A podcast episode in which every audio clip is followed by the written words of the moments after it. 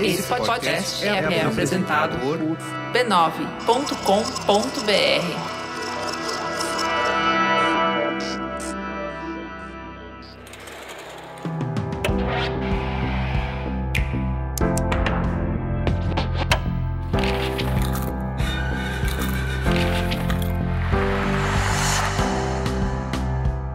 Mamileiros e mamiletes, eu sou a Cris Bartz. Eu sou a Juva Lauer e esse é o Mamilos Cultura, o nosso espaço para compartilhar as reflexões que tivemos a partir de produções culturais. O assunto de hoje é a série documental Em Casa com os Gil, disponível na Amazon Prime Video.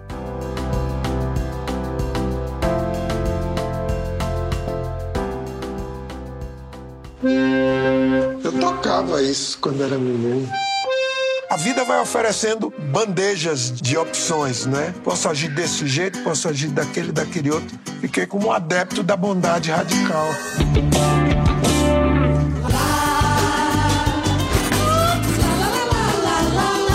A gente ter crescido, podendo estar perto de você, perto da sua obra, é uma aula de vida.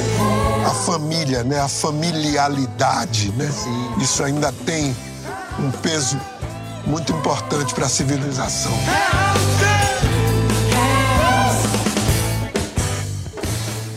Cris, bora pra sinopse? Bora! Em Casa com os Gil é uma série documental em cinco episódios. A partir da casa da família em Araras, no interior do Rio de Janeiro, é feito um registro intimista de um dos maiores artistas do Brasil e uma breve revisão da sua obra através dos olhos dos filhos, netos, noras, genros e da esposa. O reality mostra a reunião familiar para a escolha das canções que formarão o repertório da turnê comemorativa aos 80 anos de Gilberto Gil. A turnê representa uma oportunidade única para reunir os talentos da família no palco em uma viagem pela Europa. Além da preparação para a turnê, na série a gente acompanha um pouco da rotina familiar e até de uma festa junina que é feita para comemorar os 79 anos do cantor. No embalo das canções que marcaram gerações, a série também aborda assuntos como representatividade, diversidade, valores e racismo. E aí, Cris, como é que bateu para você essa série? Ai, cara, assim, eu sou uma pessoa de muito contato físico, né? Sou uma pessoa de muito colo, de muito cheiro. Então, eu fiquei muito tocada pelo quanto eles se tocam. Uhum. Então, tem um nível de afetividade ali o tempo todo todos os homens da família choram, todos os homens da família dançam, sabe? A família inteira se abraça, tem muita coisa física na família deles, é carinho o tempo todo. Se o Gilberto Gil passa perto de um neto, ele vai dar um beijo na cabeça da criança. É, esses pequenos gestos de carinho também me pegaram muito, assim, a netinha cobrindo o vô quando ele tá dormindo no sofá, assim, esse gesto de cuidado e de ser invertido, né? Ao invés do vô cobrindo a netinha, a netinha cobrindo o vô, era uma série cheia de delicadezas de afetos, né? Cara, no final, quando é, terminou ali a gravação e eles vão voltar para casa em Copacabana e eles estão conversando, né? E aí e tal. Aí ele falou: esse encontro, a Flora fala para ele: você vai sentir saudade? E aí ele fala: Eu estou muito feliz que esse encontro da família ele me parece uma colcha de retalho de afetos. Olha, é Gilbertinho, né, gente? ele Cê... abre a boca, sai poesia. Cara, puta merda. Esse encontro é uma colcha de retalhos afetivo. Nada mais sublime para definir o que é a gente assistindo ali esses cinco episódios. Então me pegou muito, porque também tem o, o cuidado compartilhado, sabe? Os bebês, tem dois bebezinhos que tinham poucos meses de vida e estavam lá. É a Pina e a Roma, são as netinhas mais jovens dele. Todo mundo cuida das crianças, cada hora ela tá no colo de alguém, inclusive das próprias crianças. A filha da Bela Gil lá ninando o nenenzinho. Todo mundo cuidando de todas as crianças. A Bela Gil fazendo comida para todo mundo e com medinho se a galera ia gostar ou não, sabe? É, a Flora é, falando assim: ó, oh, galera, peraí, o, a privada tá entupida aqui, ó. Vamos prestar atenção. E aí todo mundo ri, aí tem uma conversa sobre cocô. E a Bela Gil falando, não, mas eu vou todo dia. E a Preta falando, que inveja! Sabe o que é esse, esse lance de a criança passar do colo de um pro outro? Assistindo, eu fiquei muito lembrando da minha família, que assim, a minha avó, por parte de mãe, são dez netos, sendo que oito são meio escadinha e dois são bem depois, né? Bem depois, uns 4, 5 anos depois. Uh, e aí eles são isso, assim, é cuidado por todo mundo. Então a, a, gente tinha, sei lá, eu tinha 13, 14 quando meus primos nasceram. É, minhas primas tinham também 12, 11. E aí era a gente que cuidava deles enquanto os adultos ficavam lá conversando. Então é, é muito essa memória, assim, sabe? Os bebês eram bem compartilhados, assim. Eu tinha convicção que o meu primo Guilherme era meu filho. sabe? Eu devia ter o quê? 12, 13 anos e ele era um bebezinho que eu adorava cuidar. Cara, eu encontrava minha família todo sábado, né? Durante uma época, assim. É, e hoje eu vejo, assim, a, a, expectativa que eu tinha. Os meus primos cresceram sempre juntos, dos dois lados da família, se vendo toda semana. Uh, do lado do meu pai, eles estudavam na mesma escola, moravam no mesmo condomínio, uma convivência muito intensa. E eu tinha essa expectativa com os meus irmãos. E não rola, não consigo. Tá todo mundo longe. Tá todo mundo longe, assim. Então, para mim, assistir isso me deu muito esse encontro de, de, de desejo, de sonho, de expectativas quebradas, não, sabe? vamos falar o seguinte, né? Nesse mundo que tá terrível, assim, de tanta notícia ruim, tanto desânimo, essa série é um, um, o contrário de um anticoncepcional, vai.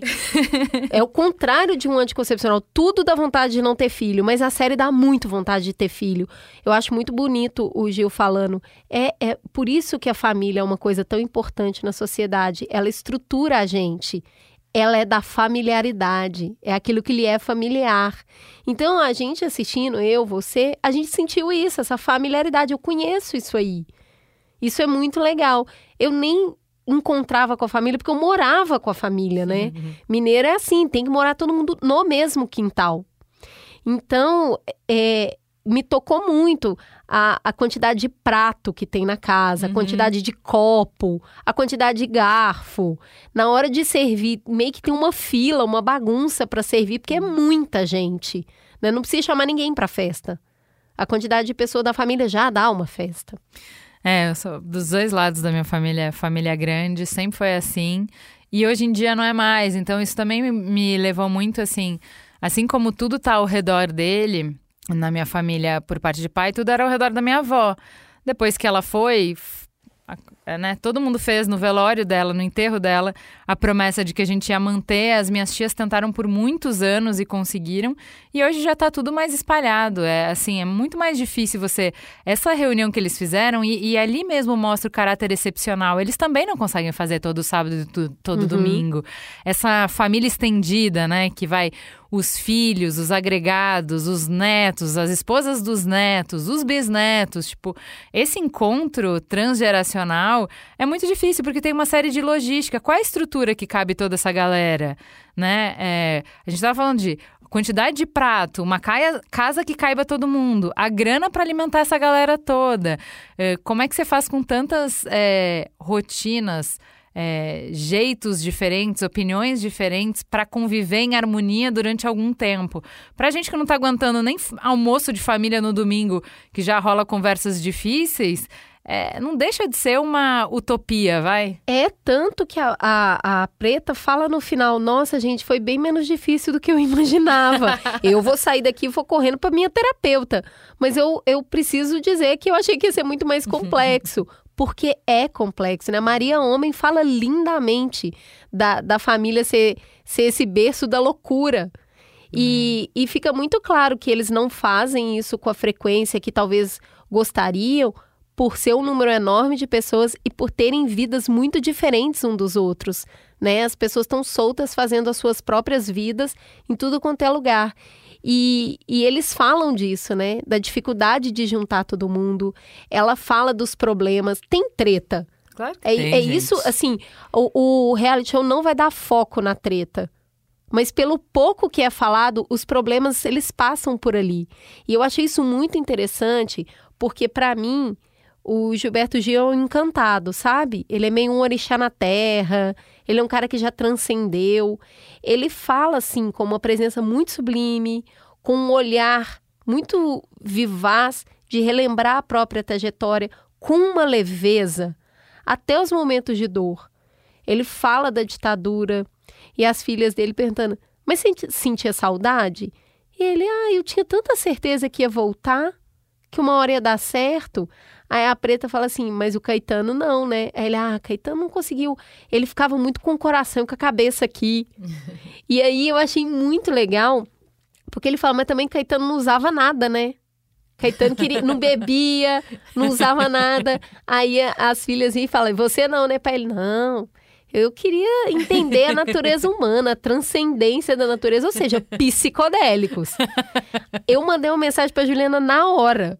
Porque nesse lugar, a Juliana é muito Caetano e eu seria muito Gil. eu mandei pra ela na hora, assim. que, que, não, a gente tá aqui na merda, vamos aproveitar a merda, vamos fazer o que tem que fazer. E mesmo é, falando muitas vezes sobre tema leve, tem algumas interações que o Gil tem com os filhos que fica claro quem bate o bumbo. Ele dá uma subida de tom na hora que precisa que é um negócio que deixa muito claro, sabe? Que tem uma envergadura ali que segura. Ô, amiga, se com 80 anos tá subindo o tom, imagina o que era quando tinha 20, Nossa. 30. O tom era muito mais alto. Sabe, o orixá ali tem uma hora que ele dá um peraí, sabe? Ele, ele, ele dá um esporro no filho dele por causa do negócio de um futebol, que o menino foi explicar o placar, sabe? Então dá para perceber que tem sim, tem é, é stick puxa, a morte sopra, sabe? É, nesse negócio de, de quem, quem é o galo do galinheiro, né? É, eu achei interessante como eles chamam de assembleia a reunião que eles fazem para decidir quais vão ser as músicas, qual vai ser o repertório do, da turnê. A assembleia dá esse, esse essa cara, essa roupagem democrática, né? E a gente andou discutindo aqui essa semana, eu e a Cris, sobre como acho que a gente está entendendo errado o que, que é valores democráticos, né? Não uma democracia, mas eu digo assim, ah, o que é uma escola que é democrática? O que é uma empresa que é democrática? O que é uma família que é democrática? Não quer dizer que todo mundo vai ter os desejos atendidos, né? Não quer dizer que tudo Não. vai ser feito por voto de maioria, decidido por voto de maioria, né? Quer dizer que a gente vai, de fato, escutar todo mundo, que todo mundo vai poder fa falar e não só falar Uh, é né? ser ouvido com respeito. Com amorosidade até, né? Com generosidade. O seu lugar, é, a sua opinião, o que você sente, vai caber, né? Ali, vai ser considerado ali. Só que no final é ele que vai escolher, né?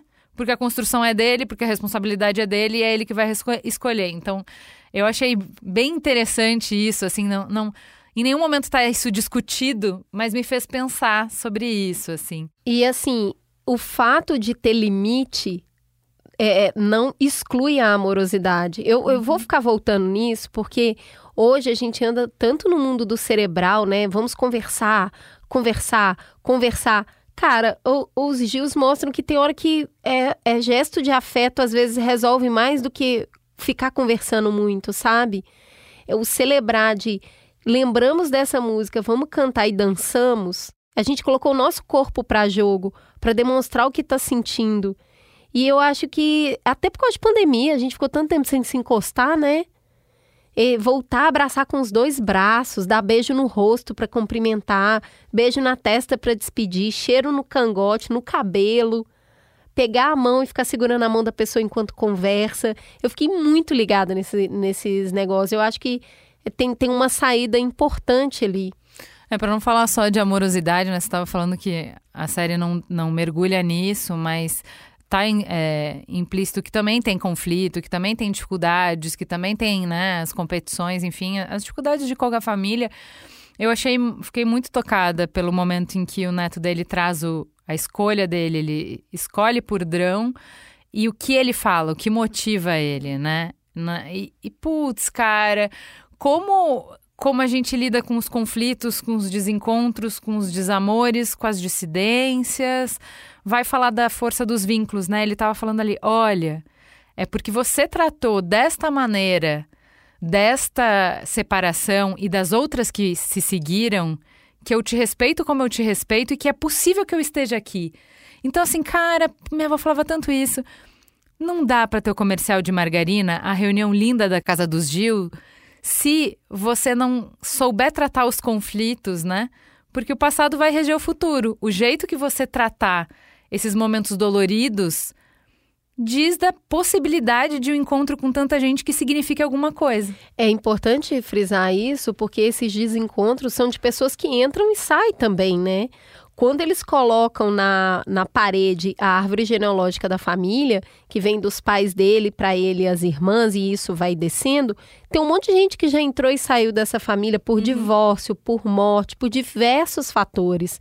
Então, assim, é muita gente para lidar mesmo. É, e nessas de para lidar, né, fiquei. É, esses conflitos, né, do que você não tem como fugir, né, não, não, não vai ser. Eu gosto muito, de novo, do que a galera do Elefantes na Neblina veio conversar com a gente, falar, pô, às vezes a gente tá querendo uma comunicação não violenta que é só do bebê Buda, é só contentamento. É. E não existe isso, galera. Não existe. Tem atrito, tem conflito, tem, tem, tem coração partido, tem raiva, tem tudo, né? E aí eu fiquei pensando nessa de como é que você partilha a herança de um Gil, né? É. Como é que você faz um legado disso? Quem fica com maior parte do dom? Quem é que não é pelo dom, mas fica com o ofício?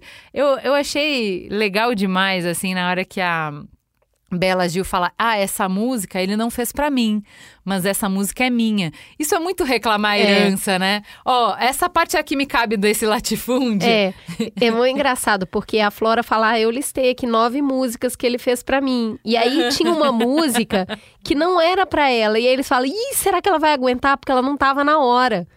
E aí chega e fala: oh, Mas essa música eu não fiz para você, não. Essa música eu fiz foi para mim mesmo. Tem isso e tem até o canto, né? Todos eles cantam e, e são instrumentistas.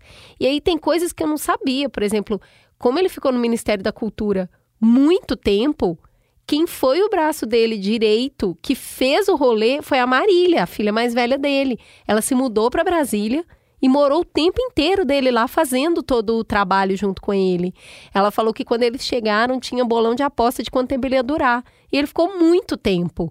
Né? E que ele viajava muito, que tudo que ele fazia. Mas aí, quem, quem é. A gente estava discutindo também isso essa semana, né? É bênção ou é maldição você ter um pai tão bem sucedido e que tem a expectativa de que você continue o legado? Ele é tão múltiplo e tem tantos filhos que isso se dilui. E aí você pode até ter uma competição entre eles para saber quem que ocupa a cadeira, mas é, é, essa coisa que é ambivalente, né?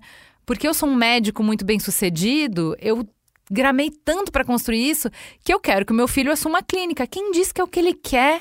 Quem diz que é para aí que vai o desejo dele? Cara, eu acho que eu entendo perfeitamente o que você está falando, mas quando se envolve arte e musicalidade, e como com, quando criança a gente é muito seduzido por isso, uma casa musical é muito difícil que os filhos não vão por esse caminho, sabe? É uma casa musical sair um advogado ou um engenheiro é realmente uma coisa diferente. Então, assim, tem lá o Sereno Gil, que tem uns 4 ou 5 anos cantando. Tem o, o filho do o outro neto dele é já instrumentista, é, é a continuidade da brincadeira. Era brincadeira cantar, dançar e tocar um instrumentinho, só que isso também faz parte da carreira da família, sabe? Mas é o que eu fiquei pensando foi o que a gente conversou no programa de, da Maria Rita, sabe? Que é a comparação com seu pai, do quanto isso te, te é, te esmaga, né? Porque o cara é um monstro vivo, você chamou o cara de encantado, e de repente você é um adolescente tentando encontrar sua voz. E aí você vai ser o tempo inteiro comparado ao seu avô, seu pai, enfim. Aí é o seu irmão que é talentoso, e aí você vai ser comparado ao seu, man, seu irmão, seu pai, seu avô. Então, assim, é, é, tudo é seu laço e seu nó, né? Tudo é seu laço uma oportunidade, uma responsabilidade, um chamado, um legado, uma herança, um peso, é, uma, uma, um privilégio. O que eu acho que fica claro sobre o quanto eles se orgulham disso é que cada um que vai fazer o pitch, né? Vai tentar fazer com que sua música entre no repertório, precisa defender essa música. E fica muito claro que a família se comunica através da música o que, que cada um justifica a hora que está fazendo a escolha. E é muito legal que a maioria das escolhas o Gil já sabe o que, que a pessoa vai escolher. Porque eles já conversaram sobre aquilo. Porque aquele repertório faz muito sentido para eles. Porque o Gil conversa com as pessoas através da música, inclusive com a própria família. Então, acho que tem, tem muita coisa envolvida ali, inclusive ser filho de um pai extremamente amoroso. É, esse negócio de conversar através da música, eu fiquei muito tocada pelo é, neto dele, falando é, da conversa que ele teve com o vô sobre finitude através da música do vô, né? Então ele falou: Ah, tava ouvindo a música, aí eu falei pro meu vô: Ah, isso tá me fazendo pensar sobre tal coisa. E eles tiveram a possibilidade de ter uma conversa que talvez outros adultos não teriam com aquele adolescente, porque acha que não é disso que adolescente se preocupa, que é cedo demais ou qualquer coisa que o valha. Quando vai aí falar com os filósofos, e a adolescência é uma época de angústia gigantesca e que você vai sim pensar na finitude. E olha que ponte linda, assim. E aí, eu, é, isso me levou muito para a conversa que a gente teve com a Sônia Bride, que vai ser publicada agora nas férias, que é de como é mais fácil quando você não é pai e não tem as preocupações de pai, quando você já deixou as preocupações de pai para trás, você ter outra disponibilidade para ouvir, outra disponibilidade para o encontro. Então, pô, a gente está vivendo um conflito de geração dificílimo. A gente, como todas as gerações anteriores, a gente não consegue compreender os desafios que os jovens estão enfrentando hoje. A gente minimiza pra caramba, a gente acha que na nossa época que era difícil, e porque eles não estão enfrentando as mesmas coisas que a gente está enfrentando, a gente acha que os problemas deles são menores. Então, poder pular, ter para quem recorrer, já que você não encontra amparo, né? Quando você não encontrar amparo na próxima geração, quando for só conflito, poder pular uma ir para os avós, esse encontro de avô e neto, eu acho absurdamente bonito. Então, eu achei muito. Acho que foi um, um gosto especial ver a relação dele com os netos. Outra coisa também que me chamou muita atenção é o quanto é uma família de realizadores. Eles fazem as coisas, sabe? A, a, a Preta Gil dá a ideia da turnê, a Flora faz a turnê acontecer. Aí o outro dá a ideia da música, o outro já vai lá e monta. É uma família muito de realizador, de gente que faz. A, a Bela Gil tem um restaurante dela, sabe? Os Gilsons se juntaram e fizeram outra banda. É muita gente que faz e ele fala sobre ser abençoado por isso. Que ele se sente muito abençoado com a família que ele conseguiu criar. Ele diz lá no final que a música é como a materialização dos sentimentos dele e que a prole é como a criação física, a perpetuação da condição material dele. Então, assim, eu nunca vi ninguém definir tão bem o que é família. É tudo lindo, gente. Eu chorei em todos os episódios. Eu dei uma choradinha. Tá, olha, tá mais do que recomendado. Temos um programa? Temos um programa. Fica gostosa a sensação de mais um Mamilos no ar. Até semana que vem. Beijo, gente.